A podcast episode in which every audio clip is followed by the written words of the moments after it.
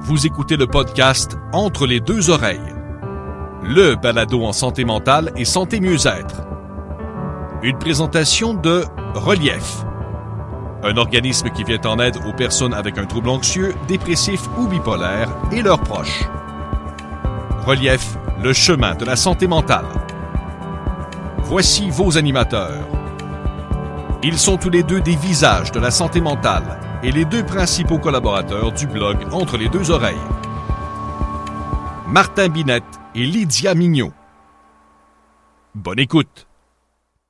La résilience correspond à la capacité d'adaptation d'un individu qui rencontre des défis et obstacles, générant parfois une grande dose de stress. Au plus l'individu aura des facilités à s'adapter, au plus il sera caractérisé comme résilient. Je suis tombé sur cette définition de résilience, premier nom qui m'est venu en tête, ben, c'est Jean-François Lacasse. Résilient parce que, écoute, euh, on se connaît depuis un bout, hein, on se connaît presque depuis un peu plus de deux ans. Euh, tu as eu l'idée, et l'idée folle, euh, fin 2019, de lancer un projet qui s'appelle M'aider, m'aider. Puis à peine tu étais lancé que la pandémie a frappé hmm. et ça t'a chamboulé. Comment tu t'es senti quand tout ça, avec les meilleures intentions du monde, que tu t'es retrouvé un peu dans une situation où tu avais un défi majeur devant toi? Écoute, Martin, euh, la première des choses, c'est sûr et certain que tu, connais l'ampleur euh, du, rêve que je porte, de la mission que je porte, le niveau d'engagement aussi que je peux avoir. Euh, ce qui me vient en tête, c'est une expression en anglais qui dit When you have big dreams, you will face big obstacles. Et des fois, je me dis si la vie, des fois, ne conspire pas en, quelque sorte à, te lancer des balles courbes, hein, toi qui aimes le baseball, pour être en mesure de savoir, OK, t'es-tu vraiment sérieux dans ton affaire, toi, là? là? T'es vraiment sérieux? Ben, garde, démontre-nous-le.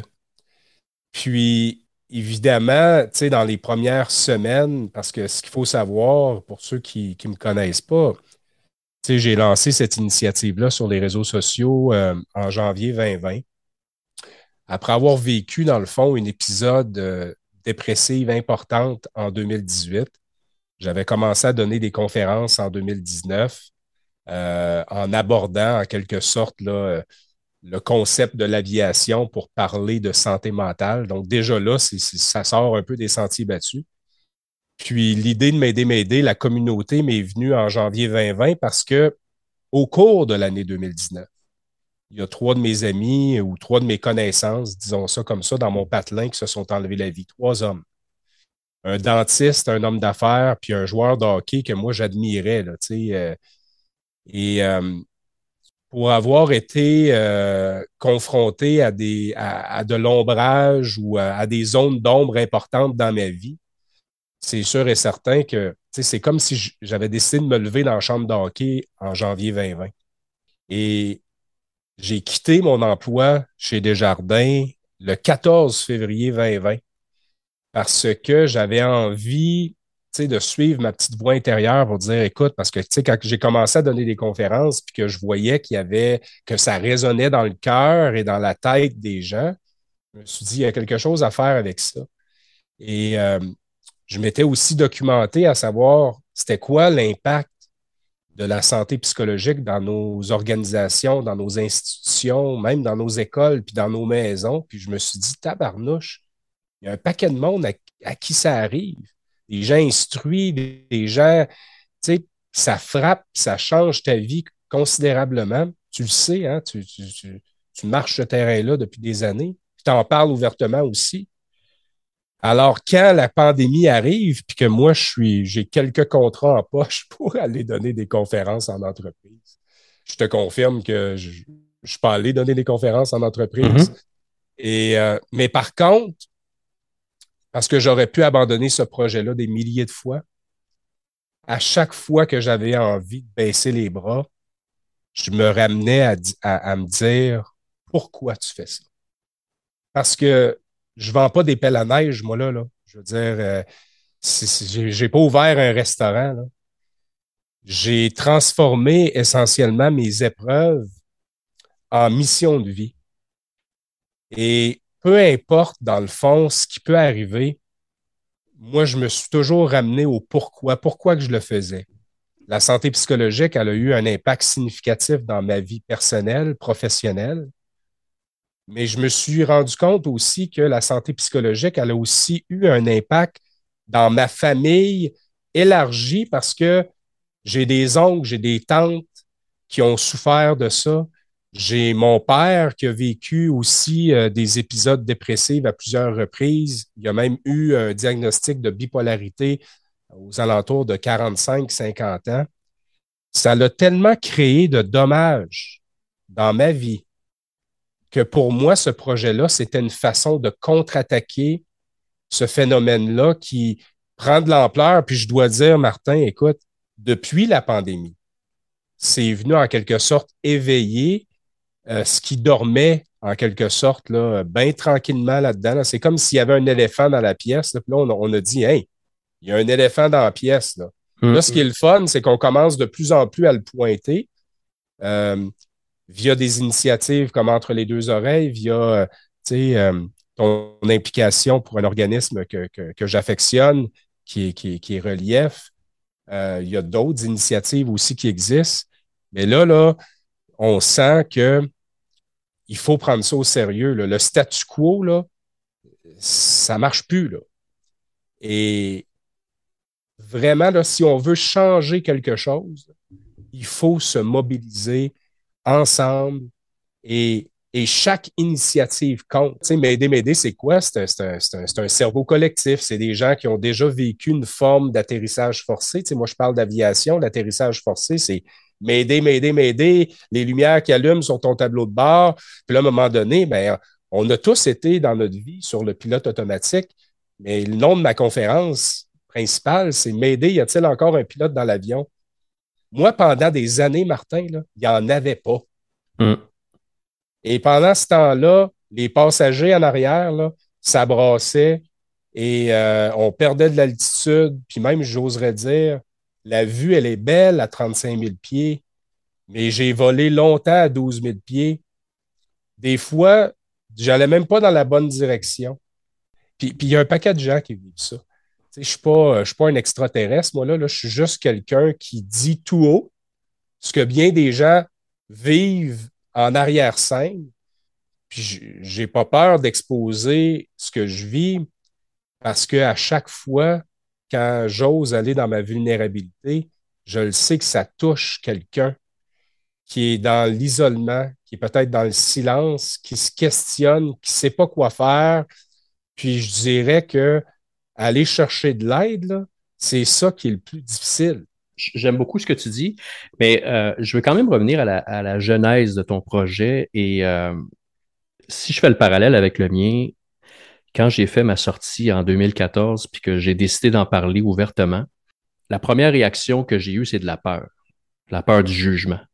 On va se dire les vraies affaires, euh, Jean-François, les, tabous, les jugements sont encore présents, puis il était beaucoup en 2014. Et euh, moi, ce que j'avais peur, c'est qu'on me dise, euh, ben, c'est un fou, que je perde ma job, que je perde mes amis, ma conjointe. j'avais peur qu'on m'étiquette. Alors, je me pose la question, toi, quand tu as décidé, début 2020, de lancer ce projet-là, est-ce que la peur fait partie du portrait? c'est clair.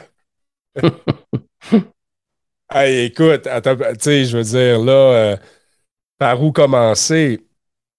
Euh, la, peur, c'est sûr, la peur du jugement. Écoute, mm-hmm. moi, là, je suis avocat de formation, je travaille dans une, dans une institution financière, je suis planificateur financier.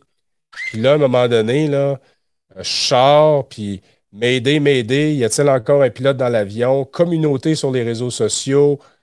Moi, j'ai même eu peur, là, Martin, là, de passer pour quelqu'un qui avait perdu la, boule, tu comprends-tu? Mm-hmm.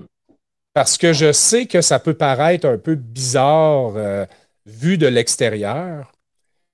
Par contre, j'ai tellement souffert du jugement des autres alors que j'étais en arrêt de travail que c'était pas, euh, c'était pas plus compliqué pour moi là, de sortir. J'avais déjà marché en quelque sorte le terrain où ce que je me disais, OK, mais quand, quand j'en parle, les gens disent Hey, sais-tu quoi, Jean-François? Moi aussi, j'ai déjà vécu un mm-hmm. atterrissage forcé.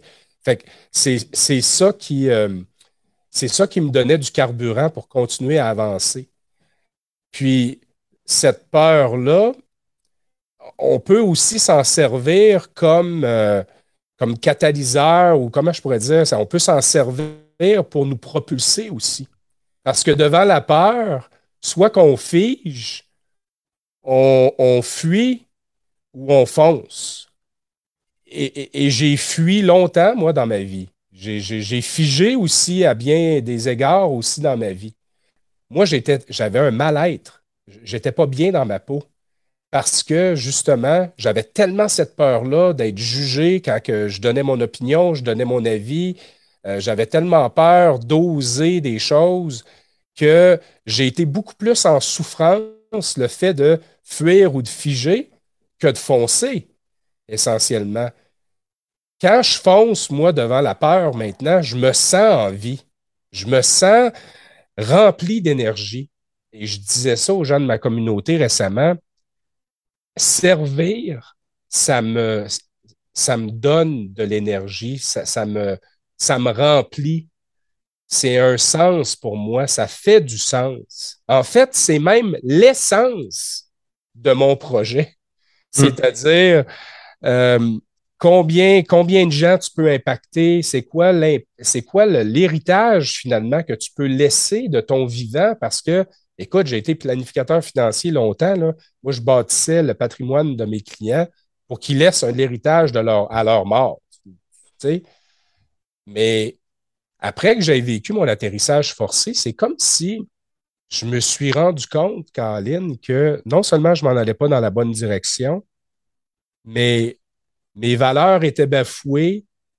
Euh, il manquait un ingrédient qui est, qui, c'est ça, avoir l'impression de, faire une différence. Tu sais, quand je reçois des messages de gens dire écoute, j'ai écouté une de tes vidéos, euh, je t'ai vu euh, en, entrevue dans un podcast, euh, je t'ai vu en conférence, puis je veux juste te remercier parce que je buvais tes paroles, puis je me reconnaissais dans ton histoire. Puis à cause de ça, j'ai fait une démarche. À cause de ça, je suis allé chercher un coup de pouce. À cause de ça, j'ai utilisé mon programme d'aide aux employés. J'ai voulu, en quelque sorte, changer ma trajectoire à moi parce que je constate que je suis dans le déni puis dans la procrastination, tout comme toi je vois les impacts que ça a eu dans ta vie, puis je veux pas, moi, à mon tour, vivre ça. Fait là, là, on, est ailleurs complètement là, dans. Puis écoute. C'est une quête, c'est une quête de sens, Jean-François, vraiment. M'aider, m'aider, tu peux associer ça à une quête de sens. Euh, puis je parlais de ça avec quelqu'un euh, cette semaine. Depuis à peu près six mois, il y a énormément, il y a un vent de changement, surtout dans le monde du travail, où est-ce qu'on voit des gens qui quittent leur emploi pour pas nécessairement euh, trouver un autre emploi, mais c'est-à-dire de, de, faire quelque chose qui a du sens. La pandémie a eu cet effet-là. Et, et, et, ce que tu parles, c'est tu l'as vécu un peu, un peu en avance, c'est-à-dire avant la pandémie. Tu es un précurseur, en fait, sur plein, sur plein de gens qui le vivent actuellement. Donc, toi, tu t'es levé un matin et tu t'es dit, je veux, je, veux, je veux changer la vie des autres, mais par la bande, ça va changer la mienne. C'est-tu ah. exactement ça ou c'est. C'est tellement ça, Martin. Là. Puis ça, ça c'est tellement un point important. Là. Ce qu'il faut savoir là-dedans, là, c'est que ça a été extrêmement thérapeutique pour moi, là, mm. tout ce processus-là. Là. Mm. Et on dit en aviation, mettre son masque oxygène en premier. Là si tu veux être capable de donner de l'oxygène à quelqu'un d'autre, ben, il faut d'abord que tu aies suffisamment d'oxygène pour toi. Et moi, c'est sûr que cette, cette quête-là, ce parcours-là, la personne qui en a bénéficié le plus, c'est moi.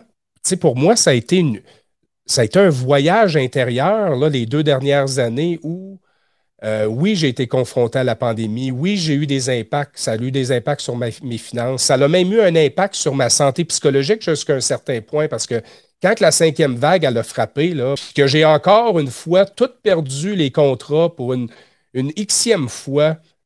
Mais par contre, cette fois-ci, plutôt que de vivre un atterrissage forcé, je, considère ça plus comme, comme une escale. Parce que, contrairement à la première fois, j'avais des outils maintenant avec moi dans mon coffre à outils. J'ai un outil chez Médé qui s'appelle Comment faire la lecture de son tableau de bord. C'est pas moi qui ai inventé ça, là. ça vient de l'Association des médecins du Québec. Quand j'ai vu ce tableau-là, je, me suis dit, c'est exactement ça que j'explique en conférence. Tu avais des symptômes, tu avais des signes. Et, mais quand est-ce qu'on s'observe? Il y, a plein de choses qu'on peut mesurer aujourd'hui hein, avec, avec les technologies, mais quand est-ce qu'on mesure son baromètre psychologique? en début d'année, ce que j'ai fait, c'est que ce document-là, ce qui est le fun, c'est que dans le bas, dépendamment des réponses que tu donnes aux questions, il suggère des stratégies.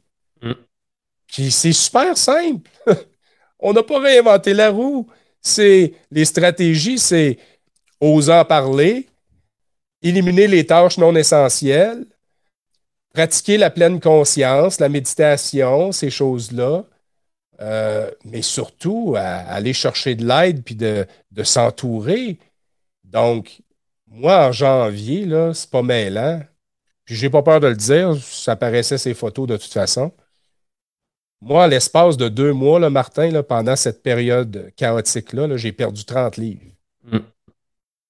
Puis, avant, là, je me serais caché dans le garde-robe. Avant, là, c'est ça, je me serais isolé. Mais non, je me pointais le bout du nez quand même. Mais c'est ça la résilience. C'est ça la résilience, euh, c'est la capacité de surmonter les obstacles. Tu as eu un autre obstacle en janvier. Euh, tu l'as mentionné, tu as les outils, as, euh, tu les as appliqués, ça t'a permis de remonter, de remonter la pente. puis c'est le fun que tu en parles parce que euh, j'ai eu un épisode de décompensation en début d'année, moi aussi. Euh, tu connais Lydia qui a eu euh, une période difficile. J'ai beaucoup de gens dans mon entourage qui ont vraiment eu qui ont de la difficulté en ce moment. J'appelle ça le syndrome de l'élastique, euh, qui est en fait euh, le syndrome de l'élastique post-pandémique, où est-ce qu'on a été, notre élastique a été tiré pendant trois ans, puis là, euh, maintenant qu'on le relâche un peu, c'est là qu'il est le plus fragile. Et je vois les gens tomber autour de moi comme des mouches, que ce soit au travail, que ce soit dans la famille, les amis. donc, ce n'est pas surprenant ce que tu, ce que tu me racontes. Moi, ce que je l'ai, moi, je l'ai vécu et euh, il, y a un, mot qui me revient en tête à chaque fois que je pense à cette période-là, donc de début d'année, c'est la culpabilité.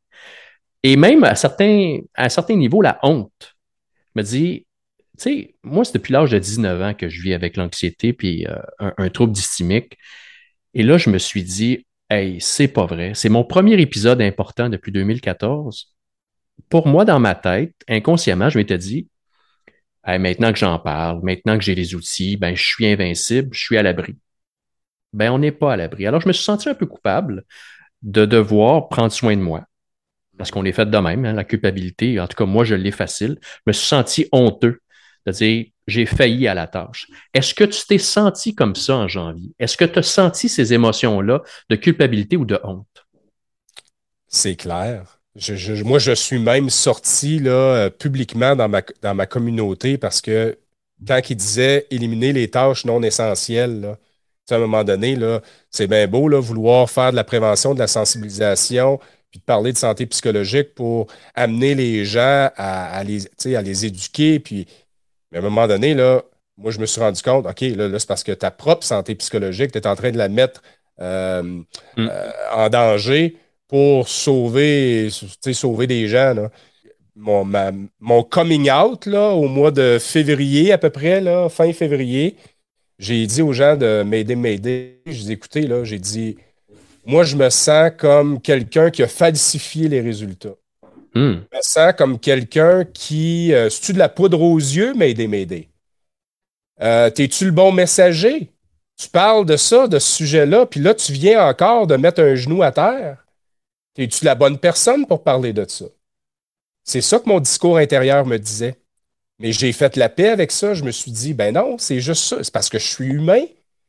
Euh, j'ai été placé dans des conditions extrêmes et je dois juste admettre de, m'observer en pleine conscience finalement, d'observer ce que je vis, d'observer mes comportements, mes réactions. Évidemment, je suis allé chercher de l'aide d'un professionnel de la santé. je veux dire, je ne me mm-hmm. suis pas auto-diagnostiqué, moi, là. là. Je suis allé chercher de l'aide, mais je me suis donné à nouveau la permission de mettre un genou par terre, puis d'avoir le courage de demander de l'aide, pas juste à des professionnels. Quand je me pointais dans un meeting, euh, je le disais que j'allais moins bien. De toute façon, ça se voyait. Puis, ce qui est drôle, Martin, là, en fait, c'est pas drôle, mais c'est fascinant. Quand tu oses aller là, tu donnes la permission aux autres d'y aller aussi. Hmm. Et là, à ce moment-là, on a eu les discussions les plus inspirantes, enrichissantes, élevantes, parce que moi, j'ai osé dire, écoute, voici ce que je vis, voici comment je me sens, voici euh, dans quelle situation je suis placé. Puis là, les gens se disaient, ben, sais-tu quoi, moi aussi, je vis ça. Moi aussi, je vis ça. Puis qu'est-ce que ça l'a créé dans, notre, dans ma garde rapprochée?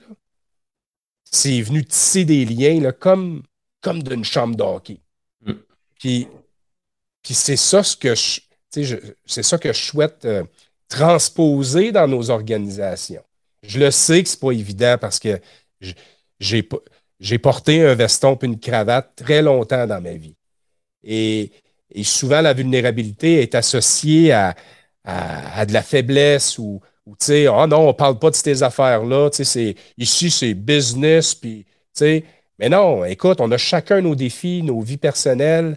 Et, l'élastique dont tu parles, mon cher ami Martin, là, le danger là-dedans, c'est que ceux qui ont étiré l'élastique, puis je suis passé par là, je le sais, c'est qu'ils sont à un événement près dans leur vie de perdre de l'altitude extrêmement rapidement. Quand je parle d'un événement extrêmement important, c'est, mettons, perte d'emploi, séparation, euh, un deuil, mettons, euh, une mort ou, euh, l'annonce d'une maladie ou d'un cancer, peu importe, tu sais, quelque chose qui euh, ou ce que tu reçois un coup de 2 par 4 dans le front, là, ben, quand tu as brûlé du gaz pendant des années ou des mois auparavant, c'est là que tu t'exposes à, dropper plus rapidement. C'est ce que j'ai vécu, moi, en 2018. Ça faisait minimum deux ans que j'avais plein de signaux, plein de symptômes. Puis moi, là, l'affiche du programme d'aide aux employés là, chez, chez Desjardins, là, quand je la voyais là, euh, dans la salle de bain, elle me faisait des clins d'œil, là, mais je faisais comme si je la voyais. Je la voyais pas, pas, la Pas pour moi. Pas, pour moi, ça. Exact. tu sais, je suis. Voyons, je suis fait fort, moi. Mm-hmm. Alors qu'il aurait suffi, à ce moment-là, peut-être d'un seul appel, une prise en charge peut-être de quelques semaines, puis je suis convaincu, puis je, je mettrai ma main au feu, là, je suis convaincu que si j'avais fait cette démarche-là avant, j'aurais pas tombé en arrêt de travail pendant six mois. Puis c'est là que c'est important. C'est pas sexy, de la prévention, de la sensibilisation. Mais ici, ça devenait sexy. Mm-hmm. Alors, euh, tu sais, les outils sont là, les, les, les, les, ressources sont là. Puis là, tu sais, on est dans un débat présentement à savoir, ah, le système de la santé, tu sais, euh, il, est, il, est, comme congestionné, euh, il est comme il y a une surcapacité. Ah, attendez un peu. Wow, Tu sais, ça, là, tu sais, encore là, qu'est-ce que le gouvernement peut faire pour la santé psychologique de ses citoyens? Là, il injecte des millions, puis des millions, puis des millions. Après ça, là, on s'en revient à l'employeur. Qu'est-ce que l'employeur peut faire pour assurer le bien-être, puis tout ça, de ses employés, puis tatati, puis tatata?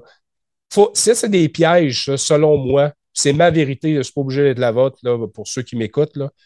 C'est une responsabilité, oui, collective, mais c'est d'abord et avant tout, d'après moi, une responsabilité individuelle. C'est à nous là, de se regarder droit dans les yeux, dans le miroir, puis se dire, écoute, comment que je vais réellement?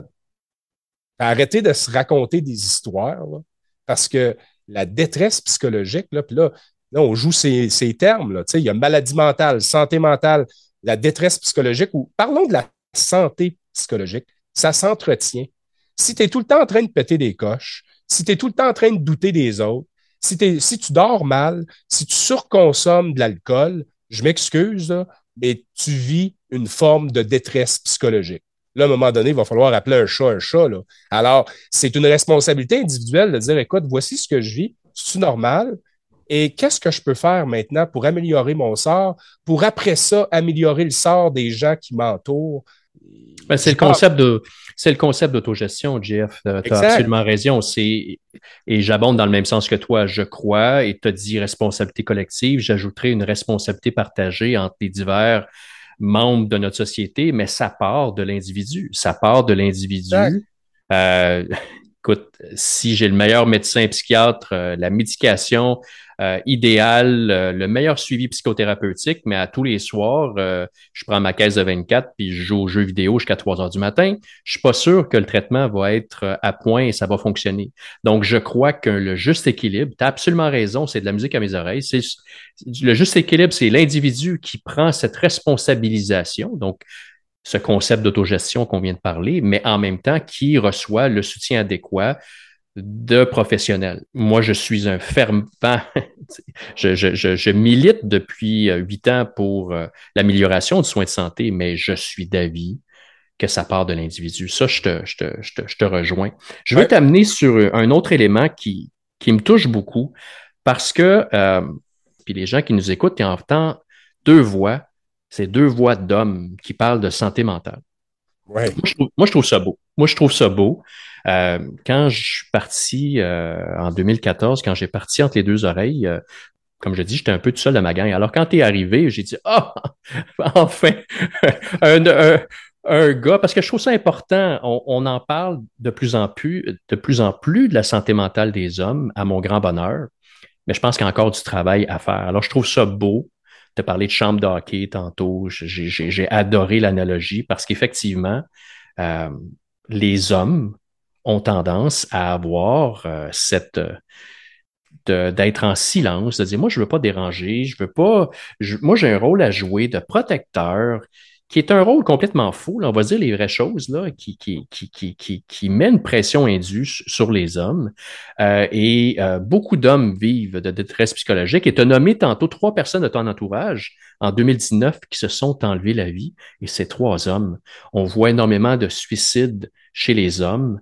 Euh, comment on fait pour les brasser, ces gars-là, un peu? Puis comment on fait pour les amener à réaliser que, ben, euh, la santé mentale, c'est aussi important que de s'occuper de son pied cassé ou de son épaule qui fait mal? Écoute, c'est une excellente question, Martin. Puis j'étais en intervention il y a quelques semaines, puis il y a une dame qui est venue me voir, puis elle me dit Écoute, je t'écoute, là, puis ce que tu vivais, là, je reconnais mon conjoint. Mm-hmm. Puis là, elle me disait euh, qu'est-ce que je pourrais faire pour être en mesure de l'amener à comprendre que peut-être que ça serait le temps de ceci, cela. Ben, ça revient à ce qu'on disait tantôt. Elle a bien beau. Elle, là, ça se présente. Là, moi, j'ai vu un conférencier aujourd'hui, il est venu nous parler dans notre organisation, puis là, il, a, il a parlé de ci, puis de ça. Tu sais, probablement qu'elle va être reçue avec une, brique et un fanal. Mm-hmm. Parce que lui, il va dire c'est quoi cette affaire-là? C'est pas pour moi. Puis là, peut-être qu'il va. C'est là que la responsabilité individuelle, elle, est grandement importante. Et, euh, tu sais, écoute, Martin, moi, il y a un mot qui ne faisait pas partie de mon vocabulaire euh, il n'y a pas si longtemps que ça. C'est vulnérabilité. Et on est là, nous autres, les gars, le couteau entre les dents. Tu as, déjà vu le film Braveheart, là? Je veux dire, on est des guerriers, on a notre uniforme, on a notre armure. Mais là, à un moment donné, là, je comprends, mais il faut être en mesure de baisser les armes un peu. Puis de se dire les vraies affaires.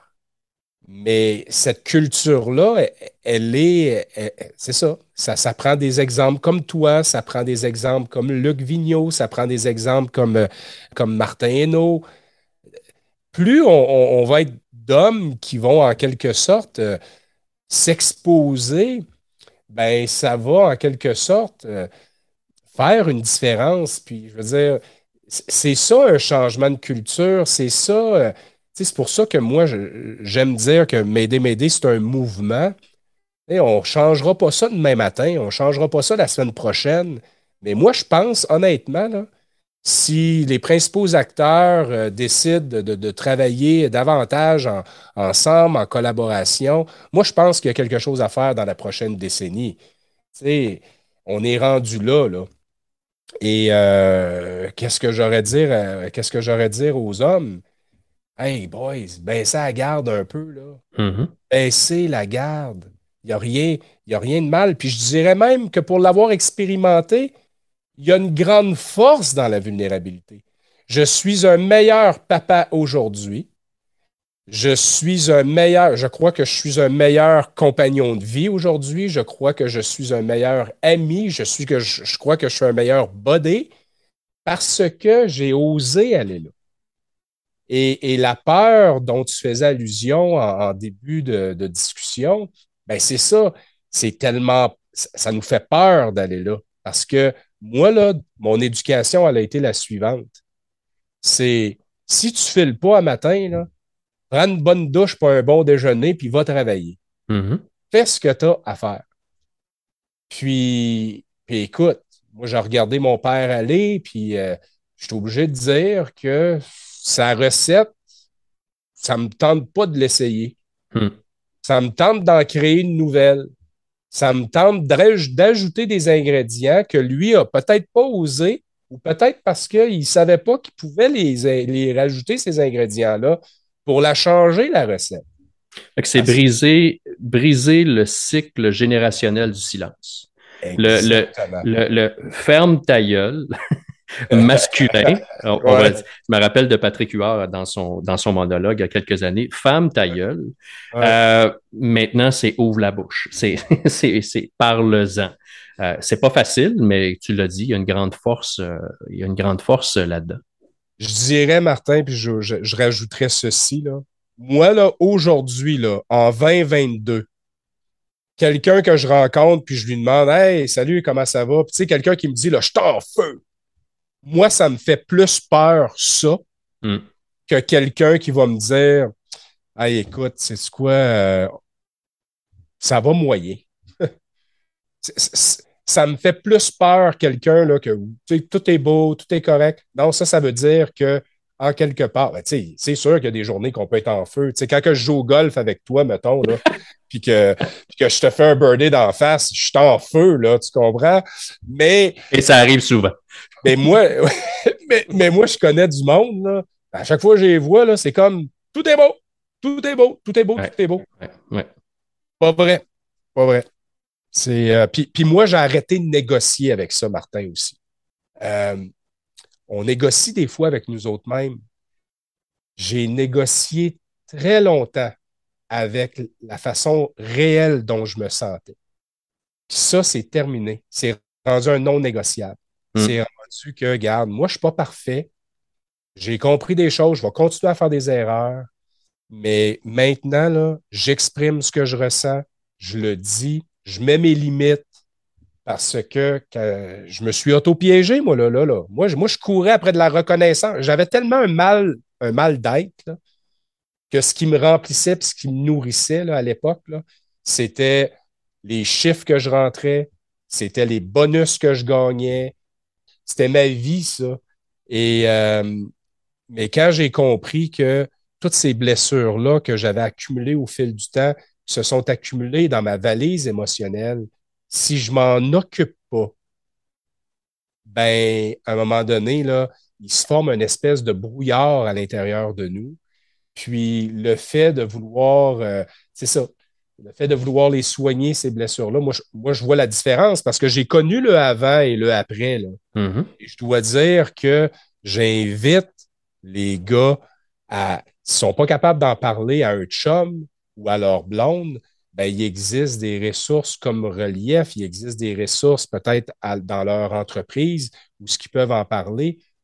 Écoute, je pense même aux pompiers, là, présentement. Pourquoi? Parce que j'ai un de mes amis qui est pompier, puis on est allé déjeuner l'autre jour, puis, euh, il prend, il s'occupe de ses gars, puis tout ça. Là. Mais même lui, là, la culture euh, à l'intérieur d'un environnement masculin, maudit qu'il y a du chemin à faire.